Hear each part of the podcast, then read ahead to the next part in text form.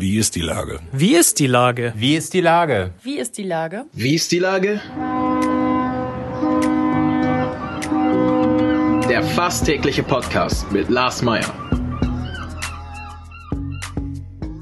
Wie ist die Lage? Unser fast täglicher Podcast als Kooperation mit der Mopo und der Gute-Leute-Fabrik spürt tagesaktuellen Fragen nach. Macher, Musikerinnen, Models, Mütter und Politiker, genauso wie Schwestern, Schweißer, Freiberufler oder Helfer, kommen knapp 15 Minuten zu Wort. Die Auswahl ist rein subjektiv, aber immer spannend und überraschend. Mein Name ist Lars Meyer und ich rufe fast täglich gute Leute an. Unser Partner, der das diese Woche möglich macht, ist Vielbruch. Finde deinen Schatz. Herzlichen Dank. Heute befrage ich die Buchautorin Ina Bruchlos. Ahoi Ina. Ja, hallo Lars. Liebe Ina, laut deinem neuesten Buchtitel bist du auf der Suche nach einem Stehplatz am Millantor. Es heißt Suche Stehplatz Nord. Ich würde ja immer Sitzplatz bevorzugen. Warum stehst du gerne? Oh, ähm, Ehrlich gesagt, ich stehe schon immer. Ich äh, tue, glaube ich, immer die Dinge, die ich schon immer tat, gerne. Also ähm, ja, mit den Sitzplätzen, da habe ich mich eigentlich noch nie befasst. Also ich ähm, stand eigentlich schon immer in einer kleinen Gruppe an Leuten, was immer sehr nett war. Und jetzt bei einem dieser ähm, Spiele, die in der Corona-Zeit stattfanden, irgendwie da ähm, hatten wir tatsächlich mal einen Sitzplatz. Ähm, ich war überrascht, wie gut man sehen kann. Weil 90 Minuten Fußball. ja. ja, man hat einen anderen Blick auf die Dinge, ja. Ich habe ja die Erfahrung gemacht für Stehplätze, auch bei Konzerten, kann man ja nicht nur zu klein sein, sondern auch zu groß, weil ich äh, bin jetzt relativ groß gewachsen und nehme vielen Leuten den Blick weg. Und mhm. ich habe zwei, drei Mal habe ich auf dem Stehplatz gestanden und ähm, dann ist es ja auch so, dass man äh, auch auf der Stehplatztribüne seinen festen Platz hat, den man vielleicht seit 20 Jahren bekleidet und dann wird man auch verscheucht mhm. von einigen Leuten. Wie ist das denn bei dir? Seit wann stehst du? Oh, ähm, Zeit, Zeitfragen sind immer schwierig.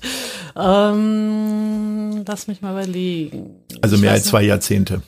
Also ich bin schon sehr lange eigentlich ähm, mhm. dabei tatsächlich.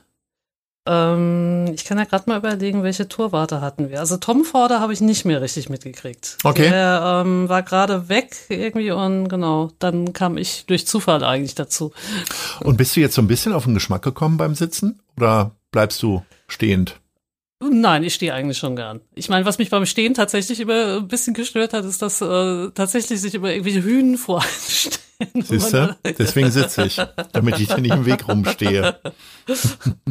Nein, das wäre auch gar kein Problem. Die kommen nur immer so spät. Die kommen immer zum Anpfiff irgendwie und ähm, man selber steht da halt schon ewig und äh, das finde ich immer so ein bisschen anstrengend dran. Aber ja, es ist überhaupt nicht schlimm. Also es sind alles nette Leute um einen rum und um das Buch noch mal ein bisschen besser zu erklären, ähm, es ist nicht nur für Hardcore St. Pauli-Fans, sondern es ist äh, die Liebe zu einem Fußballverein, der auch HSV oder Altona 93 heißen könnte, exemplarisch dargestellt, richtig? Ja, genau, doch. Also was mich wirklich gefreut hat, also ich komme überhaupt nicht aus so einer Fußballfamilie.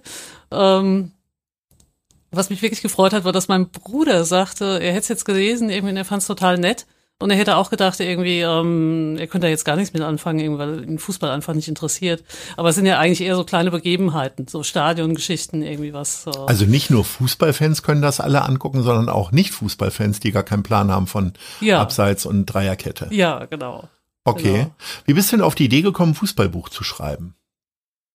Ähm, das hat sich eigentlich ergeben. Also wir hatten eine Lesebühne in äh, Ottensen ähm, wo der Rainer Wulff, der Stadionsprecher, immer mitgemacht hat, äh, Thomas Nast und ich und immer noch Gäste, also auch die anderen Stadionsprecher waren irgendwie öfter mal dabei. Und für diese Lesung habe ich eben einfach diese Fußballtexte geschrieben, genau. Und dann ähm, hat sich das irgendwann so ergeben, dass mein Verlag nachgefragt hat, irgendwie, ob ich eigentlich wieder irgendwas hätte, was mal. Und dann sagte ich irgendwie, ja gut, ich mache bei diesen Fußballlesungen mit. Und äh, das fanden die nett, ja. Ist das nicht aber auch, also es ist natürlich eine ganz wunderbare Sache, sein Hobby zum Beruf zu machen, aber besteht da auch nicht eine Gefahr drin, dass du dir jetzt immer noch mal genauer hinguckst und vielleicht gar nicht abschalten kannst, sondern immer auf der Suche nach weiterer Lyrik bist? Du meinst, wenn ich jetzt Fußball gucke, oder? Ja. Hm, Ach, weiß ich gar nicht. Also ich meine, meistens sind das ja wirklich so ganz amüsante Begebenheiten, irgendwie, wo man dann wirklich in dem Moment dann denkt, irgendwie, äh, das äh, wäre eigentlich nett, wenn man es aufschreiben würde. Eigentlich ist es ein bisschen wie ein Tagebuch auch, wenn man so will. Ja. Wie siehst du den Fußball denn im Allgemeinen mal weg vom FC St. Pauli? Stichwort Geisterspiele. Also du bist jetzt schon wie oft bei einem Spiel gewesen und gehörtest zu den tausend Leuten, die dazugehören? Äh, wir haben uns eigentlich nur einmal beworben und es hat auch geklappt gehabt. Und Mhm. danach haben wir es nicht gemacht. Irgendwie, ehrlich gesagt, weil ich auch ein bisschen dachte, es ist auch unfair. Also ich meine, ähm, es soll ja auch ein bisschen gerecht sein. Irgendwie die anderen Leute sollen ja auch mal ins Stadion kommen. ja. Es ist natürlich eine ganz andere Stimmung. Also es ist zwar laut. Witzigerweise ist mir aufgefallen, dass viele in meiner Generation eigentlich da waren. Also Mhm. so im Schnitt irgendwie. Also ich habe gedacht, also es ist eigentlich komisch, Die älteren Unvernünftigen. Ja, ach, würde ich so gar nicht sagen. Ich glaube, es ist relativ kompliziert, äh, überhaupt Karten zu kriegen, irgendwie so. Und dann, keine Ahnung, vielleicht hat, ist man da zäher. ich weiß es nicht. Und wie konsumierst du jetzt Fußball? Also eher Radio oder dann doch Sky oder Ähm. gar nicht oder Ticker? Ja, doch, also wir gucken über Sky. Ehrlich gesagt, meine Freundin macht das alles. Die kümmert sich darum und dann, ähm, Du setzt dich einfach nur hin mit Chips und Bier so ist und es. So ist es. ist das so tatsächlich? Was ha- hast du so Fußballrituale, die du zu Hause dann auch verfolgst, wenn du immer auf dem gleichen Platz stehst? Mal ziehst du immer die gleichen Klamotten an oder? Ja, mit den Klamotten ist immer so eine Sache. Irgendwie hat sich bei Pauli, glaube ich, nichts, nichts, nichts äh, richtig bewährt. Okay, was zumindest die Klamotten angeht. ja. Ja. Und ähm, es gibt hier jetzt dieser Tage sehr viele Diskussionen um die Nationalmannschaft. Hm. Guckst du da genauso interessiert zu oder hast du dich schon Äh, abgewandt, zum Glück nicht. bevor alle Zum anderen nicht. Gezetert ich, haben? Ja, nee, ich hatte doch überlegt, irgendwie äh, Spanien klang ja gut, irgendwie so, und da dachte ich, ach na ja, irgendwie, ähm, ich hatte irgendwie kein gutes Gefühl, sag ich ganz ehrlich. Und ähm, Okay, du hast das historische Ereignis verpasst, ich die habe 6 leider 0 verpasst. Niederlage Leider, leider verpasst. Und äh, hast du denn trotzdem eine Meinung dazu, woran das liegen könnte? Also ich sag mal, Nationalmannschaft bringt man ja jetzt sehr schnell mit Kommerzialisierung Hm. und Kapitalismus und so weiter in Verbindung. Das ist ja beim FC St. Pauli, dem wird das ja nicht ganz so nachgesagt. Ist das dann auch etwas, was du für dich dann auch schon gleich dann ablehnst, sozusagen? Und Jetzt deswegen die Spiele auch die, von der Nationalmannschaft? Mhm. Ach nö, das kann ich nicht sagen. Gucke ich mir eigentlich auch gern an. Ähm, ich kann jetzt eigentlich auch gar nicht sagen, woran es gelegen hat. Ich hatte das Spiel ja auch gar nicht gesehen, also von daher. okay. ja. Kommen wir mal zur Kultur. Du bist ja nicht professioneller Fußballfan, sondern bist Buchautorin. Ähm, die Kultur ist sehr in der Diskussion innerhalb der Corona-Krise, hat eine sehr starke Stimme. Und trotzdem hat man ja ein bisschen das Gefühl, dass diese sehr starken Stimmen relativ wenig äh, ausmachen können. Es kommen immer sehr schnell äh, die ähm, Bereiche äh, äh, Lufthansa und so weiter, Hm. die mh, unterstützt werden mit vielen Milliarden und für die Kultur wäre relativ wenig über. Wie ist denn deine Position dazu? Ich habe ehrlich gesagt das Glück, dass ich ähm, eine Halbtagsstelle im äh, Museum habe und ähm, darüber finanziere Die sind ja nun auch betroffen, nicht? Ähm, schon, aber die geben sich sehr Mühe irgendwie. Also, ähm, also die finden schon, also klar, die sind auch betroffen, aber ähm, sie finden eigentlich schon immer ein Plätzchen für einen, irgendwie, dass man irgendwie äh, trotzdem hinkommen kann. Und also ich meine, da sind halt irgendwelche Handwerkstätigkeiten, keine Ahnung, man macht Bauaufsichten, ähm, man bewacht den Shop, Mhm. also so Sachen halt. Okay, aber ungeachtet davon bist du auch Buchautorin, lebst von Lesungen, nicht nur Mhm. von Buchverkäufen.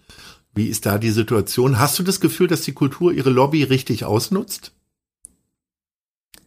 Ich kann das immer ganz schwer beurteilen. Das ist ja immer so die Frage, was, ähm, es ist so ein bisschen, finde ich, irgendwie, wie, wenn man eine Wohnung sucht, äh, ob das schwer oder leicht ist. Also es ist immer leicht, eine äh, Wohnung zu finden, wenn man eine angeboten kriegt und es ist schwer, eine zu finden, wenn äh, das halt nicht klappt irgendwie. Und ähm, ich habe jetzt ein bisschen das Glück gehabt, zum Beispiel, dass ich bei Kuhn und Dobernick noch lesen konnte.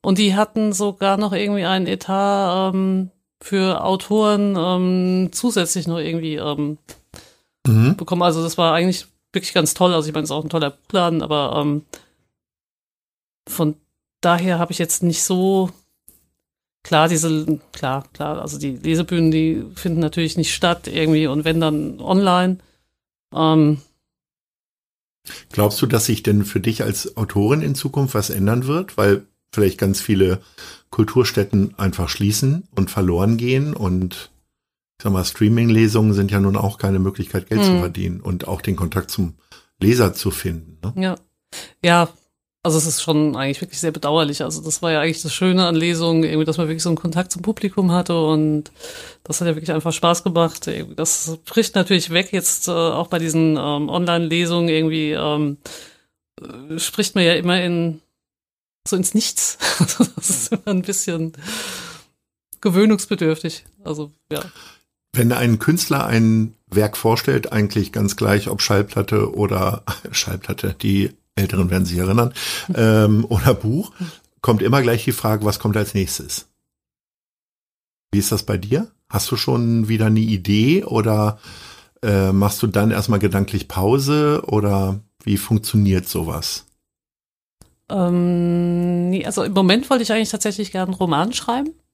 Da mhm. bin ich eigentlich dabei und ähm, was mir noch ein bisschen schwerfällt, ist eigentlich so die Struktur dahinter. Also ja, ich habe schon Anfänge, aber ja, das muss ich irgendwie entwickeln. Ich muss mal gucken. Ich habe ja keinen Zeitdruck, also von daher kann ja dauern, solange es braucht.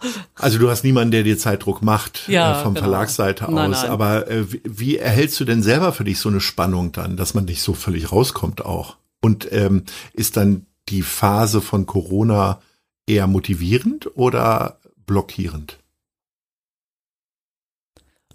Ja, also ich finde tatsächlich, also jetzt so bei dieser ersten ähm, Corona-Welle, muss ich sagen, da war es recht leicht, irgendwie so produktiv zu sein. Also man war nicht mehr so auf dem Museum, man hat mehr Zeit gehabt, irgendwie mehr aneinanderhängende Tage, irgendwie man konnte ja auch nicht so richtig weg. Also ähm, das fand ich eigentlich eher motivierender irgendwie. Jetzt, ja, jetzt kommt so ein bisschen so diese Unsicherheit eigentlich dazu, irgendwie, dass man ja eigentlich auch nicht so richtig weiß, wie das weitergeht und hat das was mit dem Wetter auch zu tun? Also, dass es jetzt einfach die dunklere Jahreszeit ist und man eh vielleicht, vielleicht schlechter ja. drauf ist oder sich eher vielleicht, zu Hause ja. verkrümelt, wie ja. auch immer. Bist du dann jemand, die dann tagsüber arbeitet und auch ein bisschen nach Stundenplan oder äh, wenn dir was einfällt, dass du dich dann direkt an die Tastatur setzt? Ach, eigentlich beides. Also ich ähm, setze mich schon morgens hin, weil ähm, ist auch so ein bisschen so eine Konzentrationssache, finde ich irgendwie. Also ich äh, kann mich auch nicht ewig konzentrieren. Also wenn ich irgendwie schon viel am Tag gemacht habe und dann setze ich mich abends hin, das finde ich immer ein bisschen schwierig. Wie lange kann man denn so durchschreiben? Oder du zumindest? Ehrlich gesagt nicht so besonders lang. Also ich finde, ähm, ich habe ja eigentlich Kunst studiert und ähm, mhm. mal und zeichne eben auch. Also ich finde, da kann man sich eigentlich wesentlich länger drauf konzentrieren jetzt als auf, äh, oder ich, als auf Texte. Also bei Texten. Das heißt, du wechselst dann am Tag so die Kreativplätze. Nein, das dann eigentlich auch nicht, aber ähm, es gibt immer so Phasen, wo ich mir mehr zeichne und mehr mal und dann gibt es Phasen, wo ich mir schreibe. Ähm, aber ich merke immer, dass ähm, das Schreiben immer sehr anstrengend ist. Also das erfordert doch immer so ein bisschen sehr viel Konzentration, finde ich. Das, ich ja. glaube, die Leute, die gar nicht schreiben, können das nachvollziehen, dass das eine sehr anstrengende Sache ist. Liebe Ina, hm. ähm, ich wünsche dir und deinem Buch Suche Stehplatz Nord ganz viel Erfolg und viel Glück und vor allen Dingen, dass diese Schilder irgendwann auch mal wieder auf dem Millantorfrauplatz oder aber auch vom Volksparkstadion äh, stehen, wo Leute tatsächlich nach Karten suchen, weil das Ding eigentlich ausverkauft ist. Ganz lieben Dank ja, für das Gespräch und ich Dankeschön. hoffe, wir hören uns bald wieder. Allhoi. Ja, wunderbar, vielen Dank.